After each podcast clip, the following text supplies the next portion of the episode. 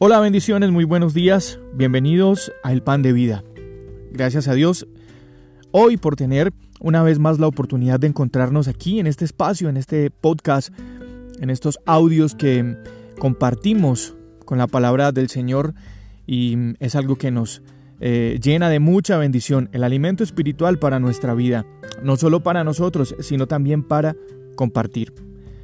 Libro de los Salmos capítulo 37 eh, del verso 7 al 10 dice de la siguiente manera, Guarda silencio delante del Señor y espera en Él. No te alteres con motivo del que prospera en su camino, por el hombre que hace maldades. Deja la ira y desecha el enojo. No te excites en manera alguna a hacer lo malo, porque los malignos serán destruidos, pero los que esperan en el Señor ellos heredarán la tierra. Seamos cristianos o no, vivimos en medio de una generación oprimida por el cansancio.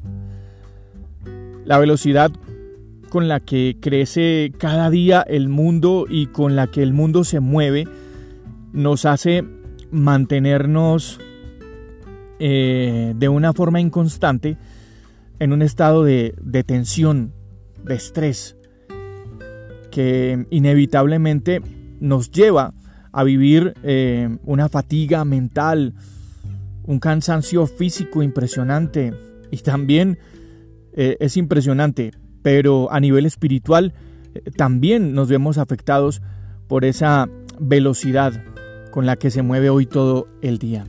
Es por eso que mm, es necesario para nosotros mantener vivo el mensaje del el salmista en, este, en estos versículos que hemos compartido hoy. Y este mensaje nos invita a la calma. Importante, nos invita al silencio. Y también nos invita a descansar y a esperar en Dios.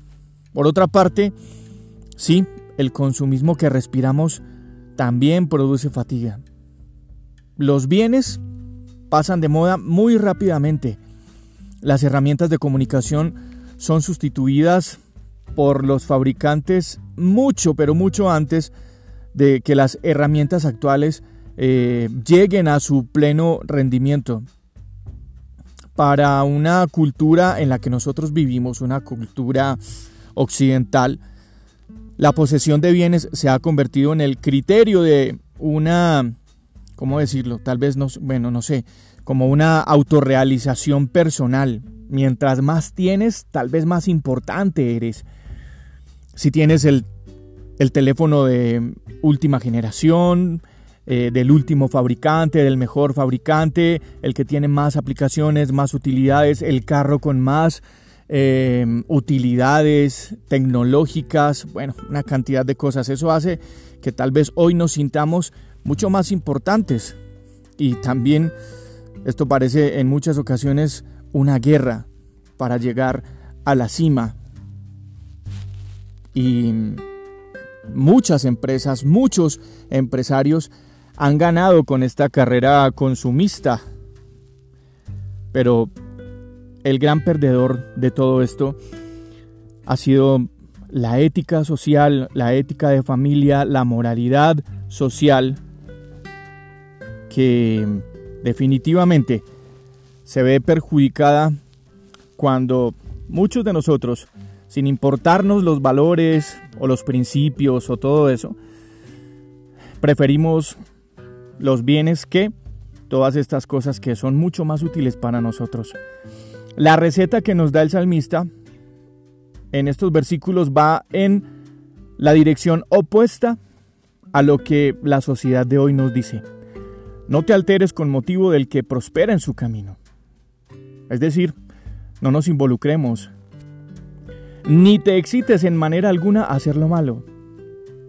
El camino propuesto por la palabra de Dios trasciende mucho más que mm, los, entre comillas, valores que el mundo hoy nos entrega. En lugar de agotarnos en el trabajo, pues el salmista nos dice, descansemos en Dios. En lugar de la esclavitud para los plazos y las horas, nos dice esperemos en Él con paciencia.